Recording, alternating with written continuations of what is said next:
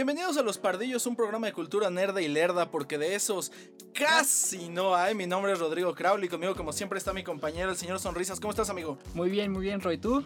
Muy bien, sufriendo con este Antes que nada, maldito feliz calor cumpleaños. Ah, qué detalle, muchas gracias. De hecho, no es tu cumpleaños, señora. Pero igual, o sea, quién sabe, yo puedo escuchar esto el 15 de marzo del año que entra y va a ser mi cumpleaños. Sí, puede ser. Oye, este, no, pues muchas gracias. Eh, ya soy un año más viejo, ya estoy a poquito de, De- poder de aplicar para una vacuna y para tu del... del incendio. Exacto. Del, del- sí, del incendio. Sí, exacto. Sí, sí, sí. Bueno, de los dos. Este, pues ha sido una, una semana movida. eh, sigue habiendo secuelas a partir del Snyder Cut. Eh, ya la gente se está anticipando con, con release de, De- Gun Cut de, del Suicide Squad. Que Y- no lo mencionamos eh, en la preproducción de este show, pero hay Sí. que mencionar el trailer de Suicide Muy bueno, Squad. muy bueno, sí, claro. Que ya salió y que pues, se, ve, se ve chistoso, ¿no? Se ve Se bueno. ve muy padre. Eh, eh, nos revelan que al menos, yo no creo que sea el villano principal, pero el villano que sale es Starro. Ah, no que creo. es esta estrella de mar gigantesca, Gigante, muy al estilo de James Gunn, Sí, de agarrar sí. personajes mucho más Sí. oscuros. Y que, eh, de hecho, es un villano original de la Liga de la Justicia que tiene el poder de producir pequeñas estrellas de mar. Sí, Se le pegan en la cara a la gente como alien sí. y los, y los controlan para poder hacer lo que él quiere. De hecho, uno de los eh, cómics más padres de la Liga de la Justicia es donde prácticamente toda la Liga de la Justicia este, se le pega una estrella de Starro. Ajá. No confundir con su primo italiano Sbarro. Es barro. Este, que ese pues, se, se especializa Este- más en hacer pizzas que controlan a la gente, ¿no? Ajá. Este. Algo y- muy peculiar de este Starro, que también fue miembro de la Batifamilia, ¿sabes eso? Ah, eso no sabía. Está muy padre. Hay una foto donde sale con Batman y está vestido como de Robin. Batistarro. Bati Starro. No mames. Ah, James Gunn, la neta es que yo le tengo fe ciega a lo que pueda hacer con este Suicide Sí, claro. Eh, no va a ser, o sea, no es que sea una secuela, tampoco es un Ajá, reboot, es solo es- como es una historia shot. alterna Ajá. que él está lanzando de su visión de la liga- sí, del, claro. del Escuadrón Suicida. Eh, regresan pocos personajes, regresa Harley Quinn, regresa Boomerang. Gracias a Dios. Este eh, y pues vamos a tener a Deadshot y un montón de otros cameos. Que yo estoy seguro. En, el po- en los pósters originales hay como 20 miembros del Suicide Squad. Pero el mejor es King Shark. King Shark, que va a ser la voz de, De Sylvester, Sylvester Stallone. Stallone. Y que se parece un poco al King Shark de la serie animada de Harley Sí. Quinn.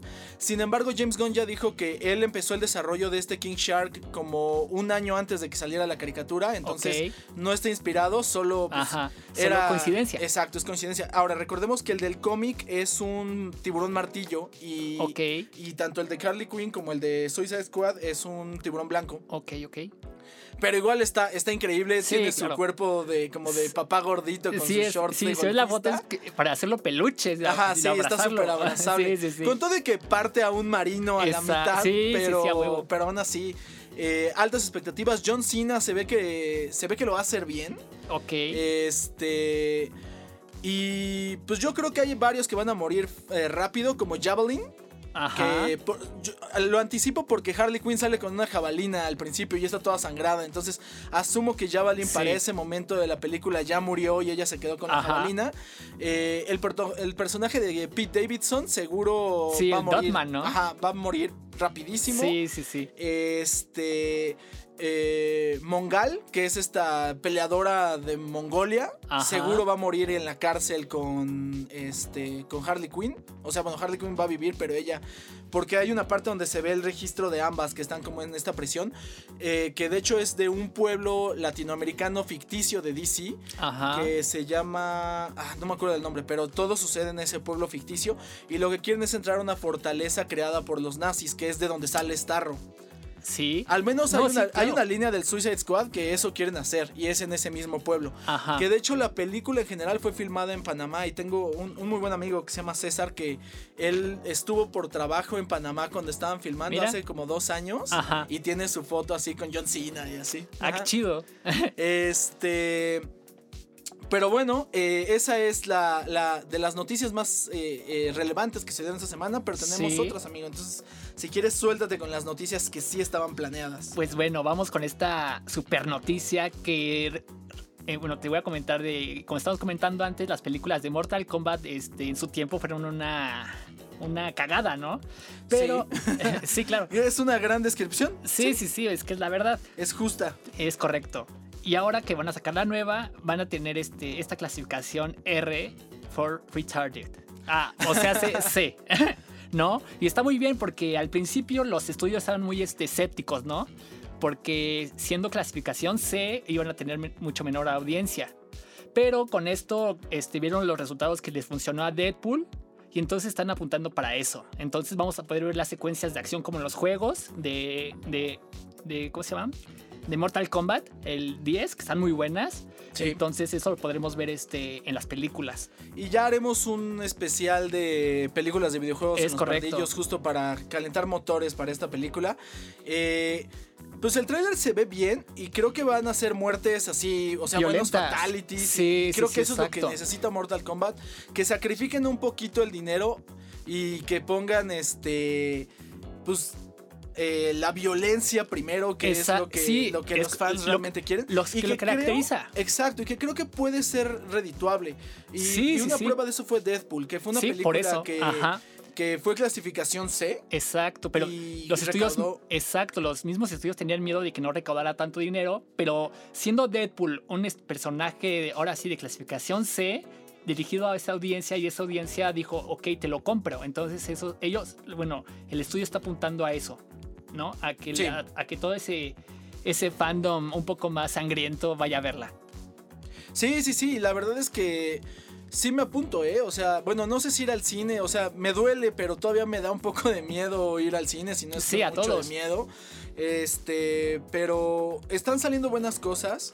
Eh, ya hablaremos un poquito más adelante de nuestro tema principal, pero hay algunas películas que están rompiendo el ciclo de no ir al cine y están llevando a la gente a las, a las eh, salas, sobre todo en China, que pues ya nos quedó claro que ya lo sufrieron, ya lo pasaron y ya está olvidado, ya le está valiendo más madre que, que, a un murciélago antes de entrar a la sopa, ¿no? Exacto. Este, muy bien, amigo. Eh, ¿Qué otra, ¿Qué otra nota tenemos por acá? Permíteme, por, favor. Ah, ok, el código Enigma. ¿Recuerdas esa película eh, que surgió en, eh, por ahí de 2014? Sí. Este, inspirada en hechos reales donde Benedict... Uh, Cumberbatch. Cucumber Sensen. yo, sé, yo sé que es Benedict Cumberbatch, pero, pero hay todo este tren del mame de pronunciar mal las variantes del apellido de Benedict Cumberbatch. Eh, donde él interpreta a Alan Turing. Sí. Este, y justo él pues, tiene problemas psicológicos y de índole sexual, etcétera, pero el punto y lo relevante aquí es él logró eh, crear una máquina que descifraba los mensajes encriptados de los nazis, lo cual ayudó a reducir el tiempo de la guerra como por no sé, 10 años, 5 años, lo que sea. Sí. Y este. Y en el Reino Unido van a lanzar un, eh, un billete de 50 libras. Este. Inspirado en, en, en Alan Turing que tiene un montón de como de easter eggs. Este, por ejemplo, eh, en el billete todas las fechas, etcétera, están en código binario, en unos y ceros. Ah, qué padre. Este, al final viene las ecuaciones, o sea, en la parte de atrás del billete vienen las ecuaciones con símbolos que él usó para configurar la máquina. Este, viene la firma de Alan Turing en la parte baja del billete, obviamente viene su cara, obviamente viene la cara de la reina porque pues Reino Unido y la reina tienen que estar hasta en la hasta en el cereal, yo creo. si, si la reina tuviera un cereal en México, no sé si hubieran prohibido su cara o no con esto de que no hay mascotas. sí, yo creo que sí. Este, y obviamente del otro lado del billete pues está la reina porque pues sí, es un símbolo. Es un símbolo, ¿no? Eh, y pues nos pareció interesante, sabemos que esto no es tanto de cultura nerd y lerda, pero, si hay una película al respecto, nosotros vamos es a muy buena. Y pasando al tema es de que Michael Keaton podrá renunciar a su participación en The Flash. Ah, esa es una muy mala noticia. Sí, todavía no es seguro y esto porque Michael Keaton, este, recordemos que tiene varios proyectos ahorita con Hulu y está, este, está en Inglaterra ahorita está viviendo en una, digamos, en su casa a las afueras, en un campo. En una baticueva. En una baticueva. Pero además por eso, porque tiene su agenda apretada, tiene este, todavía miedo del coronavirus. Entonces dice que a ver qué tal están los tiempos, ¿no? Que si los tiempos lo permiten, pues va con todo. Si no, si, si hay peligro de Ajá. alto contagio, pues se va a bajar del barco. Pues mira, yo creo que ya para cuando arranque. Porque ahorita todavía está en preproducción. Esto es para no. la película de Flash. Sí, ¿cierto? pero ya la producción empieza en abril. o sea, estamos a nada. Ok. Eh, yo lo que creo es que también en el, en el Reino Unido ya están muy avanzadas las, este, las vacunas. Incluso él, si bueno, si tanto es su miedo, probablemente no va a querer volar a los Estados Unidos. Sí, claro. Pero si él quisiera, podría volar a los Estados Unidos y vacunarse. O sea, ya hoy en día Eso sí. hay, hay estados en Estados Unidos donde, donde ya van en, creo que en personas de 16 para abajo, como en. Alaska, etcétera.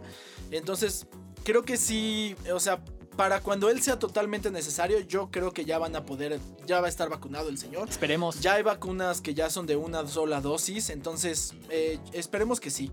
Otra nota que traigo, amigo, es una que me emociona mucho porque a diferencia del juego del año, bueno, Ajá. del jurado del juego del año, como tú bien sabes, para mí el juego del año fue Ghost of Tsushima. Ajá. Y Sony en un blog el día, de, el día miércoles pasado este, confirmó que ya se está desarrollando una película de Ghost of Tsushima.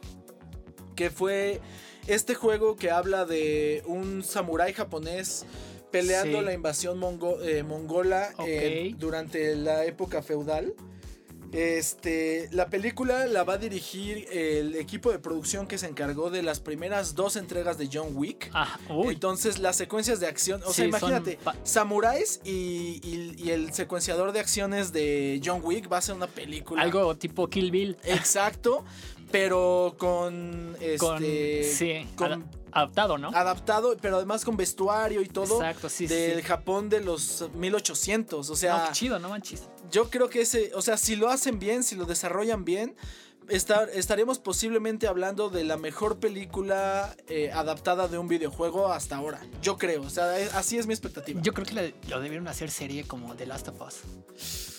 Ah, no sé si da para tanto, ¿eh? O Yo sea, porque sí. mira, ahora que he estado jugando el juego, este.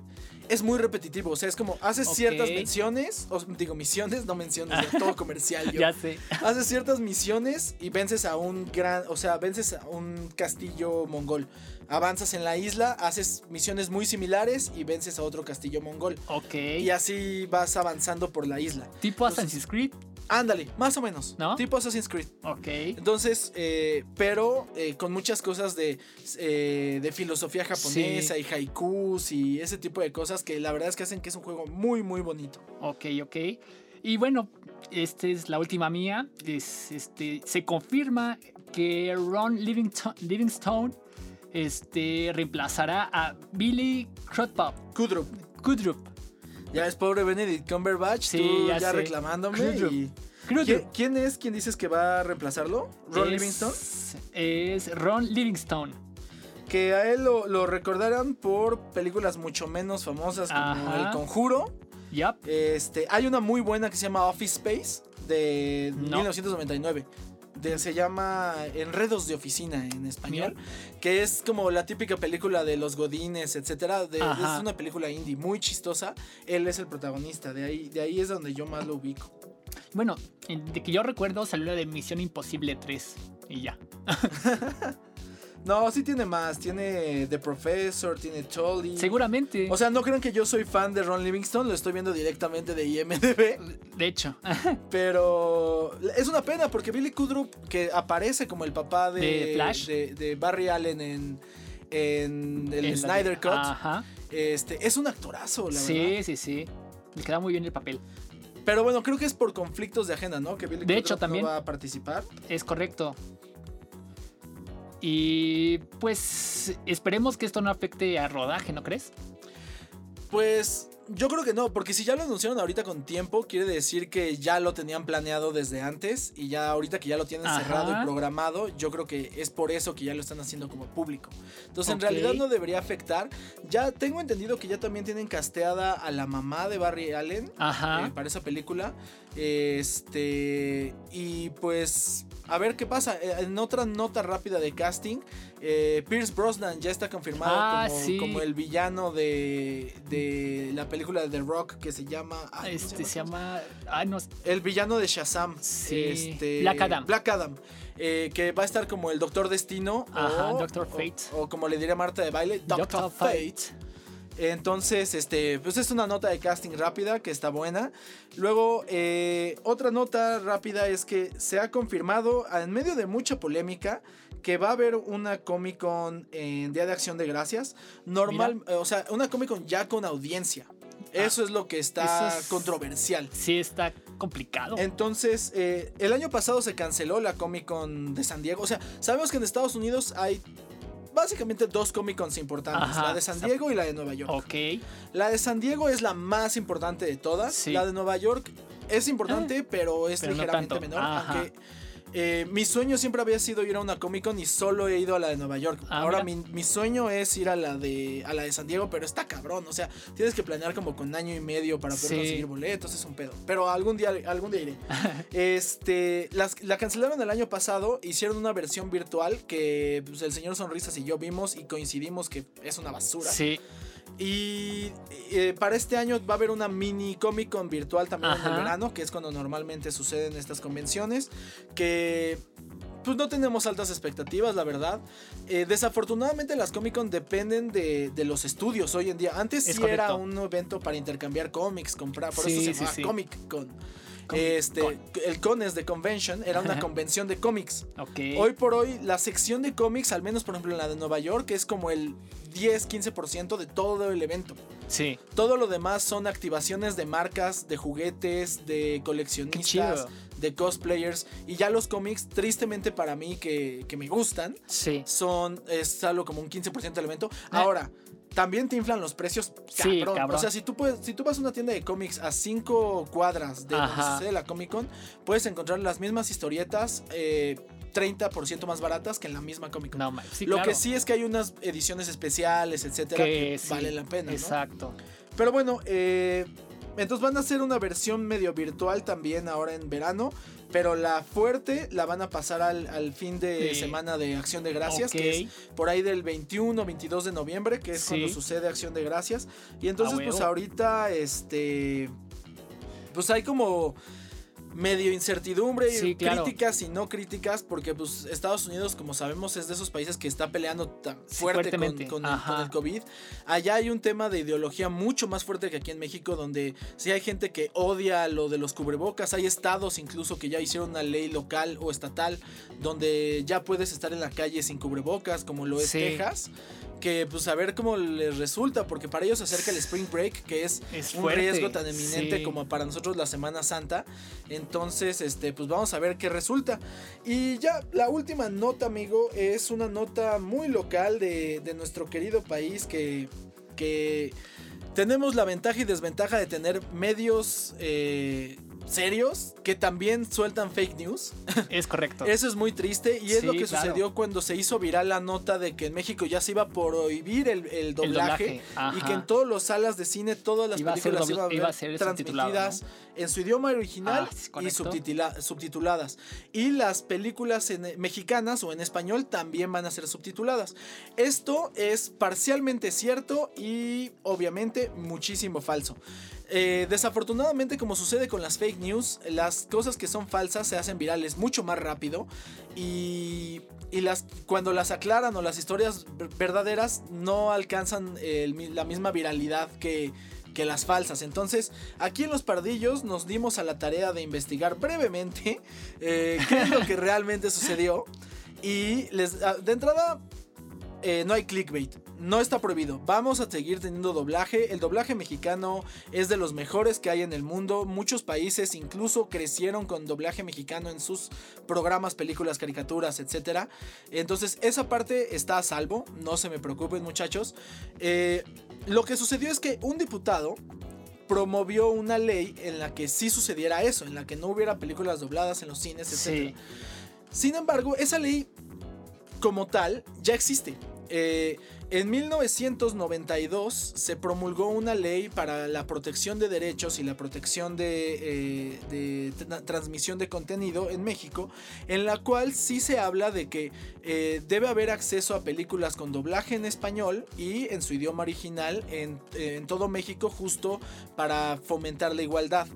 Esa parte, este se mantiene igual. Es decir, que si tú vas al cine, tú tendrías que ser capaz de, en algún cine, en algún lugar, encontrar todas las películas que hay disponibles también en español. Sí, sí, sí. No quiere decir que todos los cines tengan que tener todas las películas en inglés y en español, porque pues vaya, solo podrías ver seis películas al mes, porque un- en un cine de 12 salas. Sí. Entonces, eh, no tendría sentido. Ahora, la parte de los subtítulos, eso es lo que sí es real. Eh, para beneficiar a casi 3 millones de personas, que son las, eh, el número de mexicanos que tienen problemas de sordera, eh, a partir de ahora ya se van a poner subtítulos en español en todas las películas, sean en español, en inglés, en japonés, en lo que tú quieras, todas ya van a tener subtítulos en español. El gran cambio, que ya las tenían, el gran cambio es que ahora las películas en español también lo van a tener.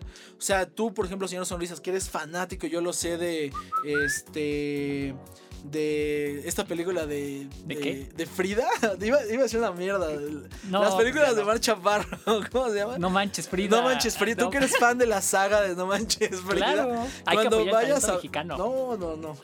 este cuando quieras ir a ver No manches Frida 5 o no sé en cuál estén, la vas a poder ver con subtítulos en español también. Sí, claro. Entonces, esa es la gran diferencia. O sea, las el doblaje en español va a seguir.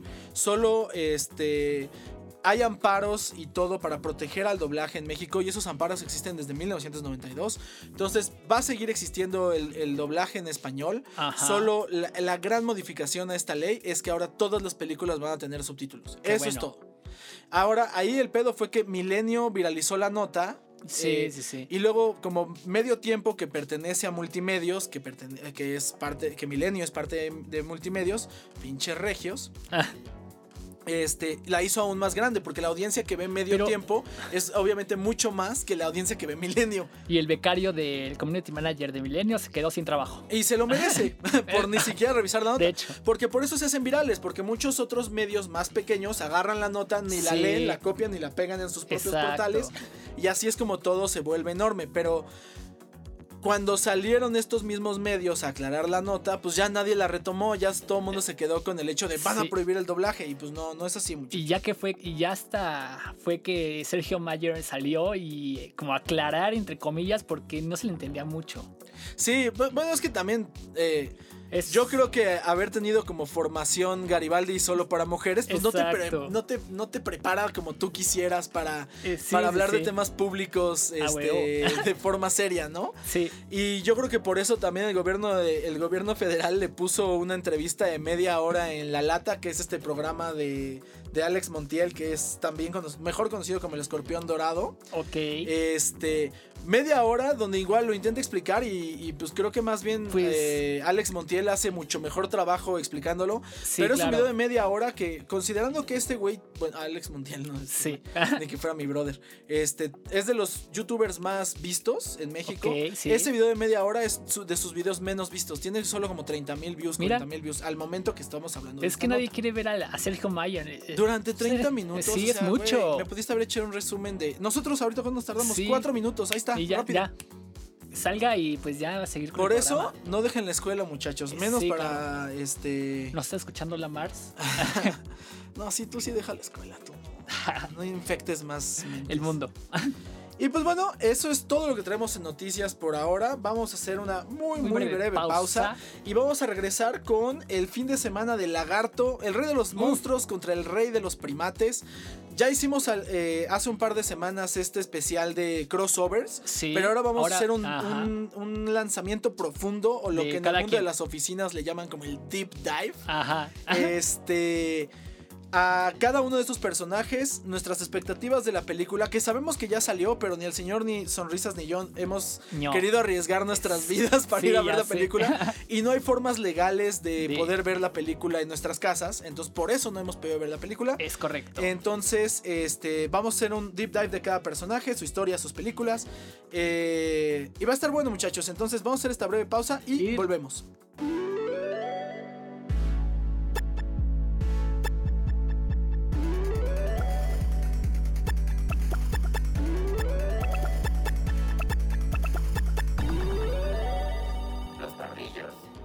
Bueno, ya estamos de vuelta en Los Pardillos, eh, un podcast de cultura nerda y lerda.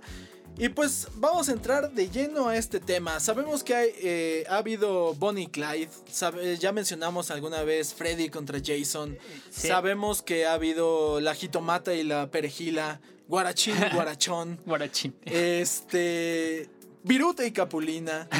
Y bueno, un sinfín de, de duplas Sí. eh, que nos, nos gusta ver en, en la pantalla grande. No, no es cierto, no nos gustaría ver a Guarachín y a Guarachón en la pantalla grande. Pero. Y Bonnie y Beth. Este. Ok. Pero últimamente el mame está. Ese tren está. Ya está. Ya partió. De o sea, hecho, la película ya, ya. está. Ajá. Pero está en Godzilla y Kong. es correcto. Eh, nosotros ya hablamos, como les platicaba Sí, hace unos sí, minutos, sí. De, de- de nuestros favoritos, quién es Team Godzilla, quién es Team Kong. Eh, pero ahora decidimos traerles un poquito más de contexto de esta película, hablarles un poquito más de los personajes. No nos vamos a ver tan históricos, vamos a, a- a ir y venir de ciertas películas viejas que sabemos que son importantes para contar la historia de ambos Claro. personajes. Ajá. Eh, pero nos vamos a enfocar más eh, eh, en el Monsterverse para, Sí, claro. para que cuando ustedes Para disfruten de esta película, contexto. Exacto, tengan mucho más contexto y entiendan bien de dónde viene. Este tampoco es un mito tan complejo, o sea, Sí, claro. no son, no son orígenes tan difíciles de captar. E incluso yo, sin haber visto la nueva película, les puedo anticipar que si saben más o menos quién es Godzilla y saben más o menos quién es King Kong, le van a entender esta película sin problema. Exacto. Entonces, vamos a hacerlo de la siguiente manera. El señor Sonrisa se dio la tarea de investigar sobre Gojira De Gojira, y yo me di la tarea de investigar sobre el Rey Kong. el que es- macaco, Que, como le dicen en España es Su Majestad de Congo. el Congo. Entonces, eh, vamos a hablar un poquito de ambos personajes por Sí, separado. sí, sí. Después vamos a hablar un poquito de la película que estamos por, por ver. Ok. Y este. Y después ya. Perfecto. Eso es todo. Pero bueno, voy a empezar con Godzilla y, y Godzilla de hecho este, tiene sus orígenes, es una especie inventada que su nombre es este. Obvio, porque ching es su madre Sí, la exacto. creatividad. Es como los Pokémones cuando se empezaron a quedar sin nombres y sin Sí, creatividad. exacto. Así de, ah, ¿qué hacemos un Pokémon? Eh, ¿Cómo se de un micrófono, microfomón. Hacemos un Pokémon de qué? De Virgen de Guadalupe. ¿Cómo le ponemos? Guadalupo. Guadalupomón. Entonces, pues sí, obviamente, si Godzilla es un saurio, o sea, porque Sí, es un claro. reptil, eh, pues que sea Godzisaurio. ¿Cómo dijiste? Este, Godzillasaurus. Sí, ah, pa- Saurus para que suene mucho más científico. Sí, claro. Pero este habi- habitaba la isla de Oto. Y precisamente este tiene sus orígenes, de hecho, después de la Segunda Guerra Mundial. Recordemos que la Segunda Guerra Mundial, las explosiones este, de Hiroshima y Nagasaki, este Godzilla tiene su debut ahí, que es cuando se hace grande por la radiación de las, de las bombas, ¿no? Es correcto. Los japoneses siempre poniéndose filosóficos porque, en, o sea, en un principio, eh, Toho, eh, seguro estoy pronunciando mal su, su apellido, pero Toho, que es creador de, de Godzilla, Sí, lo pensó como una representación del miedo de Ajá. los japoneses hacia otro ataque eh, nuclear, ¿no? Que fue lo que vivieron. Entonces, los japoneses siempre poniendo un tono oscuro a cualquier cosa que crean. Pero bueno, este. Y ya, ya vimos en la primera película de Godzilla del 2014. No voy a hablar de las otras porque estaba viendo y hay 33 películas de Godzilla, o sea, nunca podríamos terminar. Sí, y la verdad es que justo platicábamos de eso y muchas de esas muchachos no se pierden de nada. Lo que sucedió fue como todo. La primera película fue un éxito, tenía mucha razón de ser por el trasfondo económico y social de, de Japón en ese momento. Era un señor vestido en un embotargado en, de dinosaurio destruyendo la ciudad. Y, y, que volaba con su cola. que ya fue en las después, en las subsecuentes. Ah, es correcto. Este, y pues donde hay dinero hay explotación. Entonces dijeron, vamos a hacer una pinche película de Godzilla cada rato. Sí. Y entonces por eso hay 33. De esas 33, la verdad es que no hay muchas que sean destacables. Y por eso mismo vamos a retomar la que, digamos, en el actual. El Monsterverse actual. Sí. Yo destacaría también la, la de mediados de los 90. Ah, chinga. Eh, que sale. Ah, no, es que ese no es Godzilla. Que sale Ferris Bueller. Sí, pero él no es Godzilla. ¿Él cómo se llamaba? No, sí es Godzilla. Sí, pero ya después este Toho Ajá. aclaró que no era Godzilla. Godzilla. No era Sila, ya me acordé. Ah, ese mamó. De no, hecho, no, no. De hecho, hay una película que es Godzilla versus Sila. Y no, es el, entonces... el, Godzilla que tú y yo conocemos Ajá. versus el otro Godzilla. O sea, el de la serie, el que después hubo una serie animada Exacto, y todo eso no es, es Godzilla. No, él es Sila. Ay, no, se, no, eso no sabía y ya me encabronaste, no, Nico. No, y aparte de que. Aparte de que Sila en sí es una lagartija radioactiva. Sí, como Godzilla. Godzilla, no, Godzilla es Godzillasaurus. Ah, claro, Godzilla es su propia especie. Exacto. Es cierto, pendejo yo, perdóname. Por favor. Ah, entonces sí tiene su, su, ciencia. Aparte en esa película hay una parte donde sí la, se la avienta Godzilla. Y Godzilla... Estás hablando de la película de Sila versus Godzilla, no de la de Godzilla. Exacto, bueno, sí. La sí. que se llama Godzilla, pero resulta que no es. No, es, o sea, es. Eso está. Es un pedo, sí, lo sé. Y, bueno. y esto tiene, este, esta película tiene lugar en Sydney. Entonces se ve cómo destruye el teatro. El teatro. El, este, Godzilla lo, este Godzilla lo avienta hacia el teatro y se destruye y muere Godzilla. Ese fue como la. como para sepultarlo. Ok, bueno, este. Y que ya no sale más de él. Me sigue pareciendo una chingadera. Pero, pues sí, digo.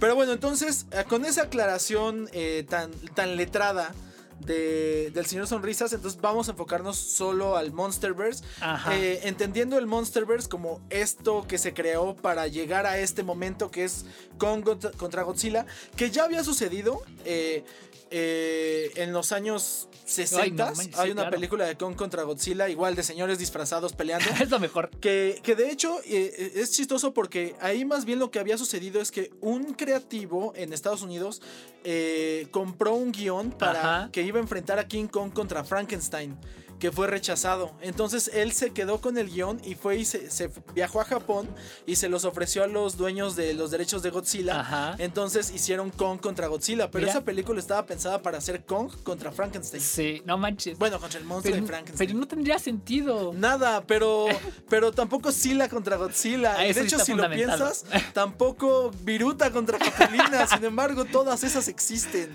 Ah, ya sé, ¿verdad? Pero, ok, ahora sí te, te, dejo hablar, amigo. Sí, por favor. Ah, vea. no es cierto. Pero mira, de Godzilla sabemos que en, el, en la historia del Monsterverse actual, es, este es un defensor de la humanidad, ¿no? Uh -huh. Y este lo podemos ver en serie de, de, animada en Netflix, que es como una deidad para los humanos. Y entonces, este, este solo sale cuando, digamos, una amenaza este, afecta, digamos, la. la mmm, afecta a la humanidad, por así decirlo, ¿no? Y es cuando vimos la, la de Godzilla, que se enfrenta al Muto. Uh -huh. Y ahí vimos que se.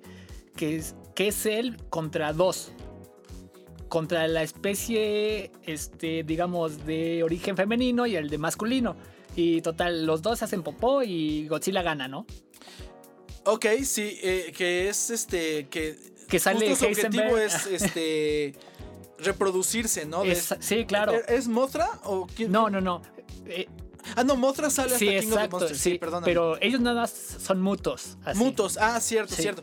Que es esta película, como decías, que sale Heisenberg. Como Exacto. Heisenberg. No, no es cierto. Heisenberg, interpretando Es como Brian, Heisenberg. Ca- Brian Cranston y, este, y, Y también sale Quicksilver. Quicksilver y, el Scarlet Es Witch. correcto. Que incestuosamente aquí están Exacto, casados. es un multiverso. Es un multiverso. Es el multiverso de la locura. Exacto. Es, es verdadera locura porque Sí. tienen un hijo juntos. Expliquen eso, hermanos Exacto. Oye, Máximo. sí, demonios, ¿es Game of Thrones o qué es eso? Este, y el gancho de esa película era Brian Cranston y nos vieron la cara a todos cuando Brian correcto. Cranston solo sale 15 minutos. Y es el que más entrevistaron. El sí, que no, el él que era, la, era la cara de la película. Sí, claro. Pero bueno, en esta película, este, varios se quejaron porque básicamente estaban siguiendo más a la, a la, a la trama de los humanos, ¿sabes? Y no le estaban dando mucho Sí. peso al- a la pelea. Y la pelea es en, en gran parte es muy oscura. Sí, O sea, de hecho. Visualmente, o sea, Sí, no puedes sí. ver bien, etcétera. Sí, claro, de- muchos se quejaron de eso. Ajá. Y, y luego pasemos a la, a la segunda película que digamos que es de Godzilla, que es la de Godzilla King of the Monsters. Ujú. Que ahí Ahora, perdón, de Sí. la primera, creo que tiene la mejor, eh, de las mejores muertes de un personaje de todo el eh, Monsterverse, que es cuando le, le abre la boca y le, le echa el fuego hasta que le corta la cabeza Ok. a los motos, al moto macho, creo.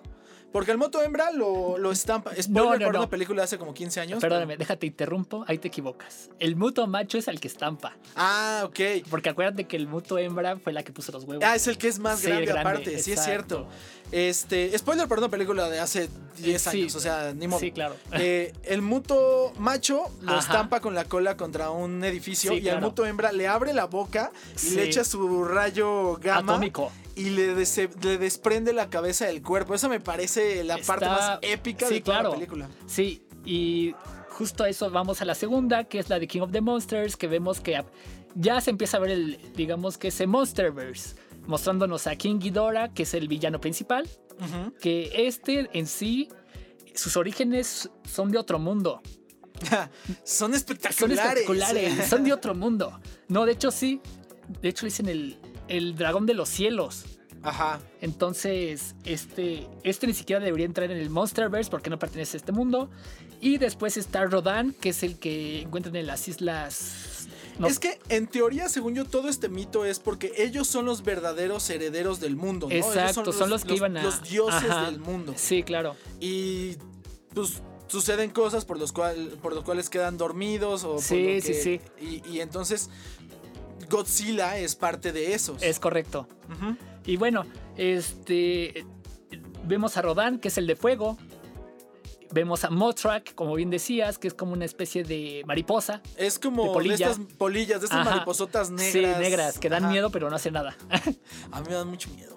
Este, vemos a, a, a ma- a más este, titanes, por así decirlo, a más monstruos del Monsterverse, pero este, Godzilla y Ghidorah se enfrentan para, a ver, para ver quién va a ser el alfa de ellos, ¿no?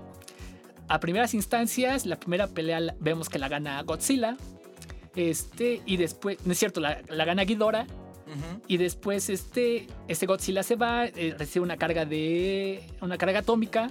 Se, regen- se puede regenerar.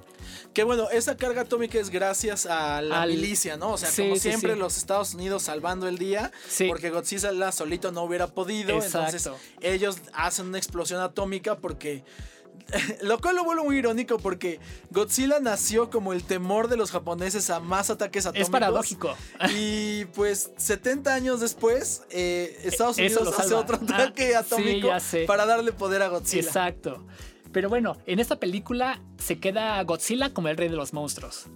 Ajá. ¿Ok? Ya los demás titanes se inclinan hacia él, pero uno no acude al llamado de Godzilla, que, que reclama su trono como el rey de los monstruos. Sí. Y es precisamente Kong. Chan, chan, chan. Exacto. Y es, y es donde. Y, y ahí es donde vamos a ver a Godzilla vs. Kong. Es correcto. Y ahí, ahí es donde. A esa, a- ahí vamos, ¿no? en términos de la historia del lado de Godzilla. Sí. Ahora, en esa segunda ya no sale Brian Cranston porque, pues. Eh, pero, spoiler, sale la- ya se murió. pero sale Lois. Pero sale Ah. Lois. y sale Eleven. Eleven. Oye, que, sí. que es como. Así como César Millán es el encantador de perros. Sí. Al parecer, Eleven es la encantadora de de, monstruos. de Gojiras. Ok. Entonces, este. Y también sale eh, Vermica. Bueno, esta señora que sale en todas las películas de Annabelle, etcétera. Ok. Sí, claro. Que es como medio antiheroína porque medio ella quiere controlar a Godzilla Sí. y muchas cosas suceden por su culpa. Eh, pero bueno, la verdad es que de lo que nos ha dejado claro todas estas películas de Godzilla, incluso la de Sila, bueno, Sí. Godzilla donde es Sila, este, es que las historias de humanos en las películas de monstruos son súper irrelevantes De y hecho. ojalá se las ahorraran. Los humanos solo deberían ser un vehículo que nos lleven a ver más putazos entre monstruos. Exacto. Ok, y entonces hasta ahí nos quedamos eh, eh, del lado de, de Godzilla. Ajá. Vamos a pasar ahora, si A- estás de acuerdo, mi a la de estimado, Kong. Al lado de O el macaco. el rey macaco. El macaco. King Kong eh, es un gorila, o sea, para todos los que tengan dudas, sabemos que hay diferentes especies, hay Sí. micos, hay monos, hay macacos. Es Congurus. Eh, es un congurus, es, es un gorila eh, que habita justo en la isla Calavera Ajá. y que pues no tiene tantas películas como, como Godzilla, tiene como 8 creo, me parece, ahorita voy a hacer una breve mención de ellas. Este... Y pues eh, King Kong es un invento americano, es, Sí. este, es un mono gigantesco, este, que su primera aparición fue en la película King Kong en 1933 Sí. este, donde lo llevan, lo, que es algo de lo que va a suceder en esto, o sucede en esta nueva película, que lo atrapan Sí, en la cierto. isla Calavera y se lo llevan a Nueva York a exhibirlo como, pues, Ok, como sí. por Como una- entretenimiento ah, de la correcto. gente, ¿no? Sí, sí, El problema, como en Jurassic Park, es que se les escapa y pues hay un mono suelto en la ciudad, lo cual podría ser una película de comedia, pero no lo es. Bueno, al menos para los estándares de 1933 no lo es. Y, y aquí es donde sucede esta escena icónica donde se sube al Empire State. Sí. Y sabemos que King Kong en todas las películas tiene como se enamora de una humana, ¿no? Pausa. Yo creo que ahí debes de mencionar la escena que nos estabas contando. No, es muy comprometedora. Pero bueno, solo porque ya el señor Sonrisas ya lo, lo incluyó Ya en el spoileé. Pardillo Verse, eso ya lo vuelve canon. Entonces, hay un, hay una, había una eh, programa de, com- de comedia eh, que se llama Math TV en Estados Unidos, Sí. donde hacen un eh, pequeño sketch donde es una familia que vive en el piso del Empire State, por donde queda la, eh, donde pasa el miembro de Kong Ajá. a través de su ventana y ellos creen que son unos vecinos tratando de pasar una alfombra gigante. Entonces empiezan a quererlo ayudar pasando la, Masajeando. la alfombra, la entre comillas alfombra de atrás hacia adelante y pues obviamente provocan pues, Una- lo que cualquier lo que cualquier ending. primate se provocaría Sí, que estimulen esa parte, Sí, ¿no? claro. Habiendo dejado esa parte escatológica detrás, eh, Kong se enamora de esta mujer, se va a la punta del Empire State, pelea, pelea, pelea con avioncitos. Y eh, la verdad es que la película es entretenida, como todo adolescente pseudointelectual de izquierda. Sí. Pues la vi más a huevo para poder decir que ya la había visto, pero la verdad es que pues no es tan entretenida, o sea, está bien y para, para hacer 1933 está, está padre. Este, pero hay mucho menos mito, hay mucho menos eh, historia detrás de Kong. Aquí Sí, básicamente sí, es un mico gigante, bueno, un gorila gigante que se encarga de defender a los habitantes de la isla Calavera este, de otros monstruos. sí. Eh, y también dentro de ya este mito del Monsterverse, él también pues pelea con monstruos malignos que también han peleado contra Godzilla. Ok. Este, ahora, eh, en términos de filmes, tenemos a King Kong de 1933, que es como la original. Después, pues tuvo medio éxito y salió El Hijo de Kong ese mismo año, que es una basura. Eh, en 1962 fue esta película que les mencionábamos de King Kong contra Godzilla, sí. que terminó en empate, que esto es algo importante. eh, bueno, no se considera un spoiler, pero en realidad en esa gana Godzilla. Ok. Eh, porque Kong rueda y se pega en la cabeza. O sea, se tropieza y se pega en la cabeza y pues Ajá. gana Godzilla. Este, luego tienes King Kong Escapes. Luego en el 78 hicieron este, un remake de la de King Kong. Eh, luego en el, en, el, en el 86 hubo King Kong 2. Pero ahí en vez de subirse al Empire State se sube al World Trade Center. Que es algo que ya no podría hacer hoy en día. Sí, sí. Bueno, sí podría porque Sí, ya hay uno nuevo, ¿no? Pero- Ajá. En el 2005 y se hizo otra vez un remake de la de King Kong. Ok. Y después, eh, 12 años después, entramos al Monsterverse con, Ki- con Kong, la isla calavera. Sí. Y ahora ya estamos en, eh, cuatro años después con eh, Godzilla vs. Kong en 2021. Sí. Ahora, la importancia de Kong, la isla calavera en el Monsterverse es que es en las cavernas de la isla Sí. calavera donde los eh, protagonistas de la serie se dan cuenta de que existe este Monsterverse. Eh, entonces eh, ellos ven como pintado que está como una figura medio lagartijosa. Esto ya está al final de la claro. película Ajá. eh, que es Godzilla y ven a Mothra y ven a todos los, Todos los monstruos que tú ya mencionaste y ven a otros más. Ajá. Este, y es, y es ahí donde se hace como el tease de se viene el Monsterverse, que en ese entonces no se llamaba Monsterverse, No. solo, solo era se va a suceder Godzilla contra Kong. Esto ya es obvio por, Sí. por esa escena post créditos. Exacto. Y así como estuvo la serie animada de Godzilla, que ahora sabemos que es Sila, y yo sigo Sila. súper decepcionado. De hecho. De King Kong también hay series animadas. Eh, estaba en el 66, salió The King Kong Show, De King Kong Show. que era de dibujos animados. Era, eh, este sí, hay, Qué basura. hay unos mini clips en, en YouTube, pésimo. Ajá. Hay otro, hay un musical hecho al estilo Disney que se llama The Mighty Kong. Ok. Este, después hicieron una como que duró muy poquito, una serie animada que se llamaba Kong the Animated Series. Y ya hay, hay dos que yo nunca vi, que se llama Kong King of Atlantis, que eso no tiene nada de sentido porque Kong no nada y todo el mundo lo sabe. Y es de las, es de las cosas que le da desventaja sobre Godzilla. ya sé. Pero bueno, también es rey de una ciudad que está sumergida bajo Sí, el agua, claro. al parecer. Sí, sí, sí. Y la más reciente es de 2006, que es Kong Return to the Jungle, que es eh, una este, película eh, de como medio de CGI de- del año 2000, que sabemos que Eh. el CGI en, a principios de los 2000 es, Es- hijo, solo no, ¿eh? Pixar lo hacía De bien. hecho, sí, y, sí, sí. a duras penas. Exacto. Este. Y ya hay un juego basado en King Kong, eh, basado Sí. en la película ¿De Peter Jackson? De Peter Jackson. Es muy bueno ese Ajá. juego. Y luego eso nos lleva a este Kong, la isla La isla calavera. la isla Calavera, que como bien dice el señor Sonrisas es de, de Peter Jackson y nos cuenta la historia de unos pilotos de caza en la Segunda Guerra Mundial que eh, pues, sin querer caen en, este, en la isla Calavera y este... Y así es como descubren. Ellos se pelean eh, en un combate entre gringos y japoneses. Sí. Se pelean y son interrumpidos por Kong, que pues Kong está ahí para proteger a la gente de la isla Calavera, entonces él lo siente como una amenaza y despierta y lo separa. Ok.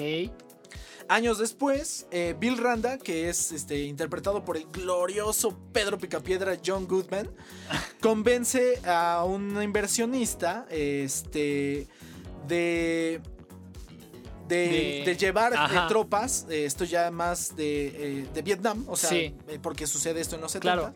Hacia, hacia la isla Calavera para atrapar a, A- a John ajá, a, a a Kong, ajá. Entonces se lleva a, Tom Hiddleston, Sí. que obviamente no es interpretado, o sea que no, No es, Tom. Hiddleston, ajá, exacto. es James Conrad, así se llama el personaje, pero es interpretado por Tom Hiddleston. Se lleva, se lleva a Loki y se lleva a la Capitana Marvel, porque también se lleva a Brie Sí, Larson, que es la fotógrafa. Ajá. Lo, lo más white sican Sí, que hay hecho. porque le pide a los nativos que posen para una foto De y hecho, que, o sea, sí, sí, sí. casi casi la sube a Instagram como con Sí, el hashtag, hashtag. I touched an indígena.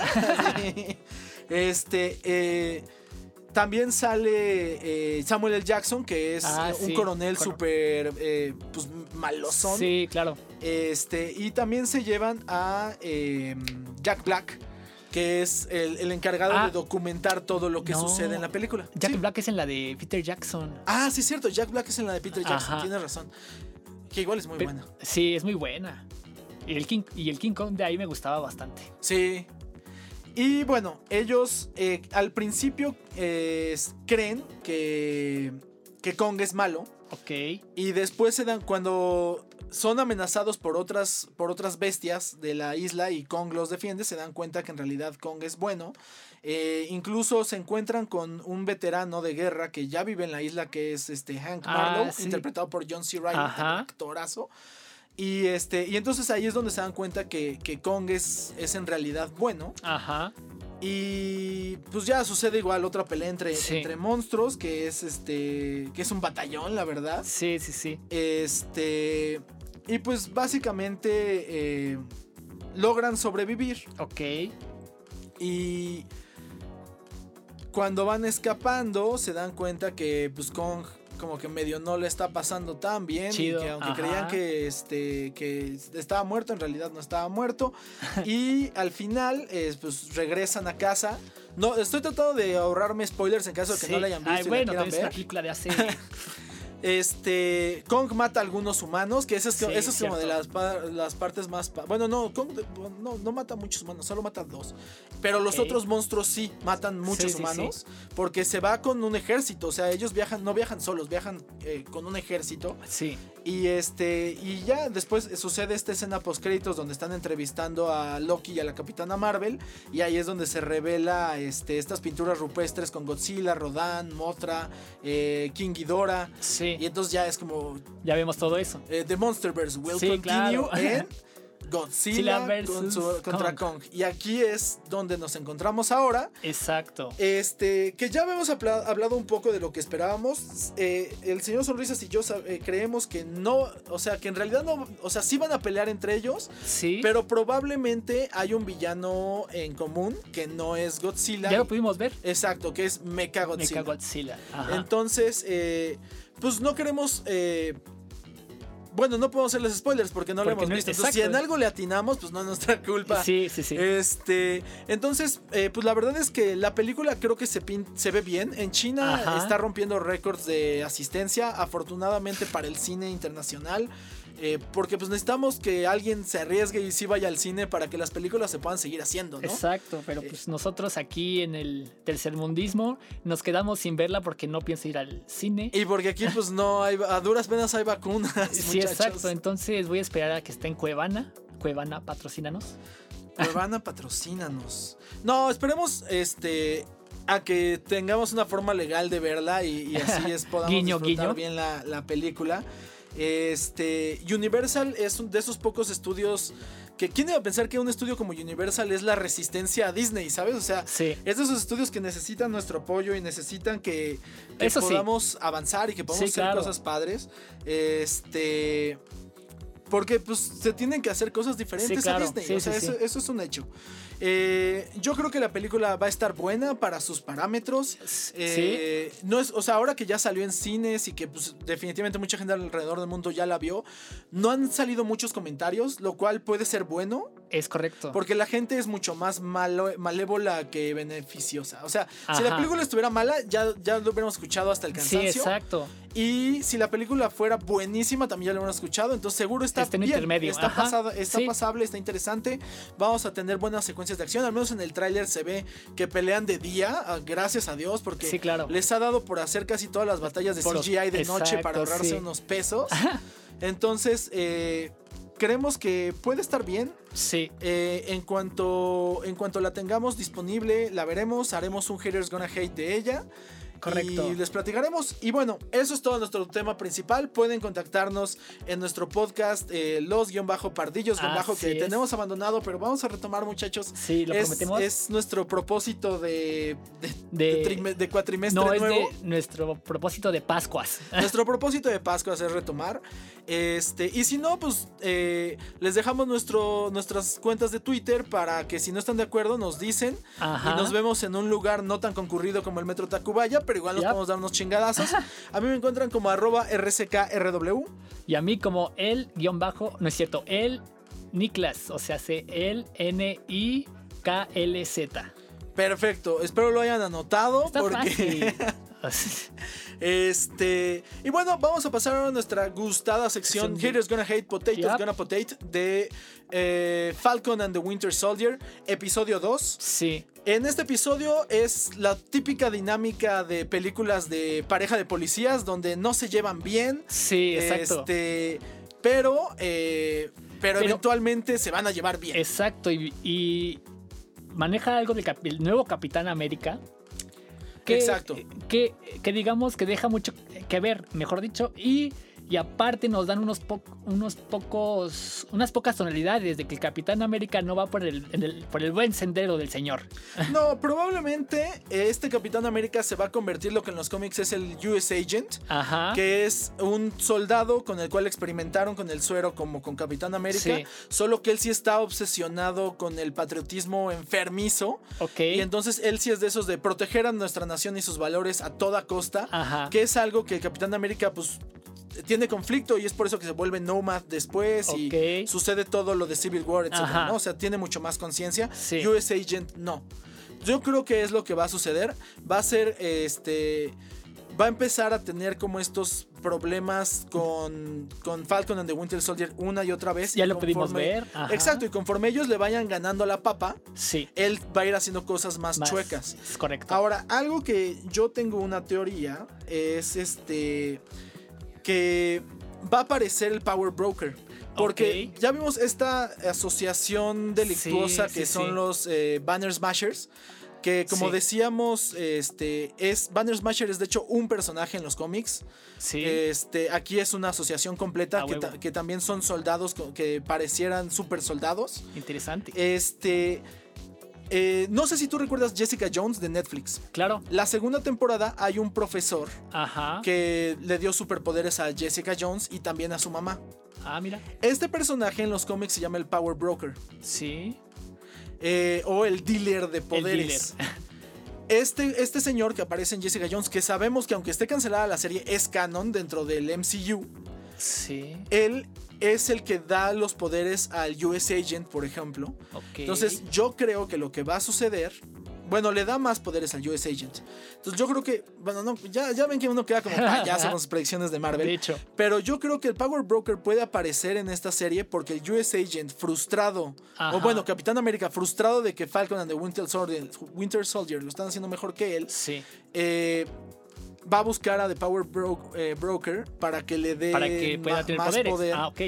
Este. Y va a descubrir que Power Broker es el que está dando poderes Sí, claro. también a, a- a- a los Smashing Banners. Mira nomás. Entonces, esa es mi teoría, que seguro va a estar mal, seguro. Pero vamos sí tiene coherencia que- porque, bueno, porque vimos que la parte de los malos, entre comillas, este, poseen este, cualidades sobrehumanas.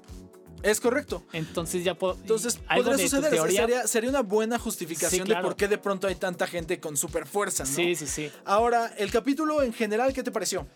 Eh, me pareció más drama que acción. Sí, bueno, la, la secuencia de los camiones de transporte Sí, está, pero- está padre, pero, sí, pero en un poquito. capítulo de 46 minutos eso dura solo como 10. Sí. Entonces sí, o sea, creo que todavía le falta acción. Para hacer solo 6 capítulos, siento que está tardando en arrancar la Sí, serie claro. bien. Este, la dinámica que tienen Bucky y, el, y, ¿Y Falcon? y Falcon, la verdad es que me gusta, está padre. O sea, ese, como somos amigos, pero igual Pero- medio nos insultamos. Ajá. Eh, Ya, dense un beso, pero está, está padre. La secuencia que, que juntos están con el- la psicóloga está bien. Hay ahí algunas cosas de, de- de racismo que sabemos que en Estados Unidos es importante y es muy sensible. Como cuando la policía cree que Falcon está amenazando a, Ah, a Bucky ajá. solo porque están discutiendo y creen que a fuerza es Sí, negro de atacando sí, al claro. blanco. Que de hecho, eso me hizo acordarme. Porque ves que él después aclara que en Wakanda él era The White Wolf, el lobo blanco. Sí. En realidad, Bucky en los cómics no es el lobo blanco. El lobo blanco es un niño rico que es el avión eh, donde venía con sus papás choca en Wakanda Ajá. y los wakandienses, Los lo, wakandienses. lo rescatan. Ajá. Y él sufre de racismo. Bueno, yo sé que no existe el racismo a la inversa, Sí. pero él sufre de rechazo por ser blanco. Ah, ok. Y entonces él se vuelve de White Wolf Ajá. para poder probar su valor ante los wakandienses. Mira. Entonces, ahí no sé si lo hicieron a propósito, igual y yo creo que sí. Pero vaya, en esa secuencia Sí, de, de racismo que tiene Falcon, eh, también Lo sufre, rememoran la parte de. White Wolf que en los cómics sufrió ese mm, pues, racismo inverso, por decirlo de alguna forma. Ajá. Pero no es Bucky Barnes, es otro, es otro personaje. Solo Sí. que aquí al final de este. De Black Panther es que sale él en, eh, recuperándose, ¿no? De, Sí, en, en Wakanda. exacto. Por eso tiene su brazo. Su. Que por cierto, qué mamado está este. brazo. eh, no, el del Ah. otro brazo, porque hay una parte donde se avientan de un avión.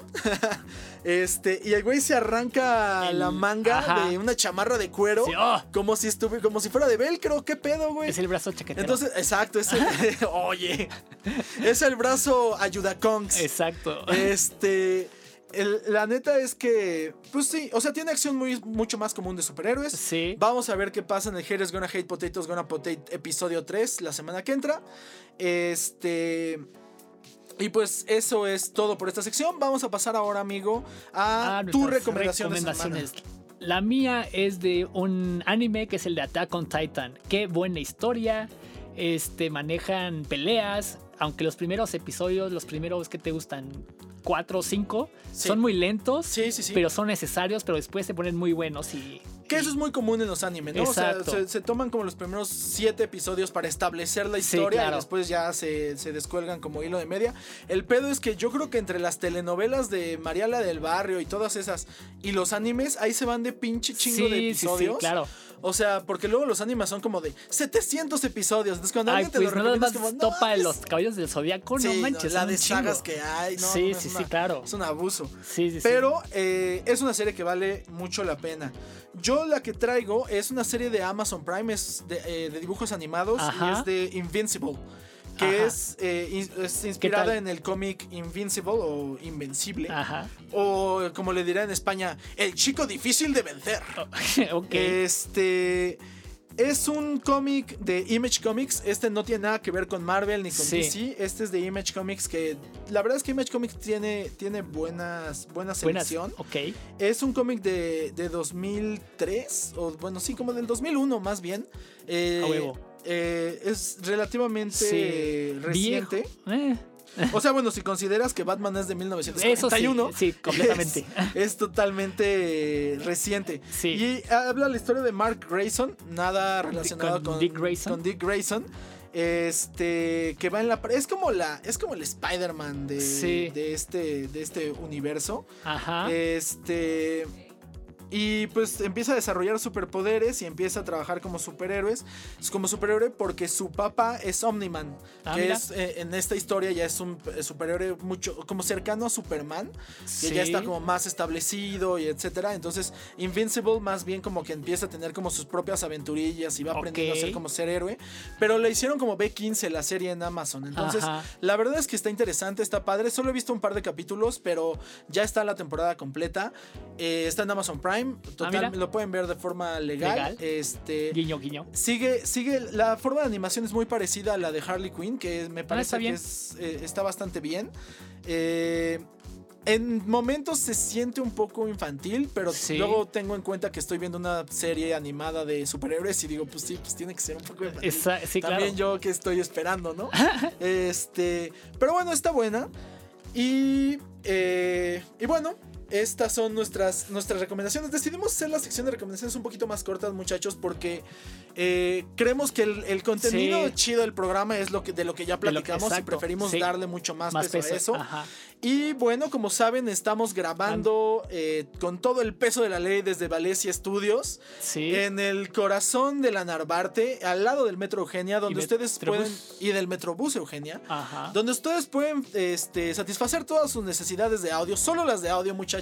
No se me emocionen con otro tipo de, de- de necesidades y fetiches raros. Este, la verdad es que, como siempre, el trato es súper profesional. Exacto, sí, claro. Eh, Las instalaciones son súper buenas. ajá. En estos eh, domingos de calor, que como ustedes saben, y si no saben, se los Ay, cuento, rico. grabamos los domingos, los pardillos los domingos. Tenemos aire acondicionado, tenemos eh, agua, tenemos café, lo que nosotros necesitamos para darles un contenido de calidad. Entonces, como siempre, muchachos, este, sigan a Valencia Studios, eh, tanto en Instagram como en Facebook, como en TikTok, como en lo que, Lo que- en lo que puedan. es- sí, claro. Es más, agréguenlos al ICQ si es necesario. este, y pues, como saben, la calidad sonora es, Es cortesía de Valencia Studios. Las buena. pendejadas son nuestra culpa. Exacto. Y con esto damos por concluido el episodio de hoy. Mi estimado señor Sonrisas. Esperemos ver la de Kong, bueno, la de Godzilla vs. Kong esta semana. si se Exacto. puede. Este, yo creo que sí, vamos a hacer todo lo posible. eh, En una de esas yo tomo la bala y me lanzo al cine. Ajá. Y este. Y pues eso es todo. Un día más de pardillos. Un día más de cultura nerda y lerda. Sí. Y nos vemos. Adiós.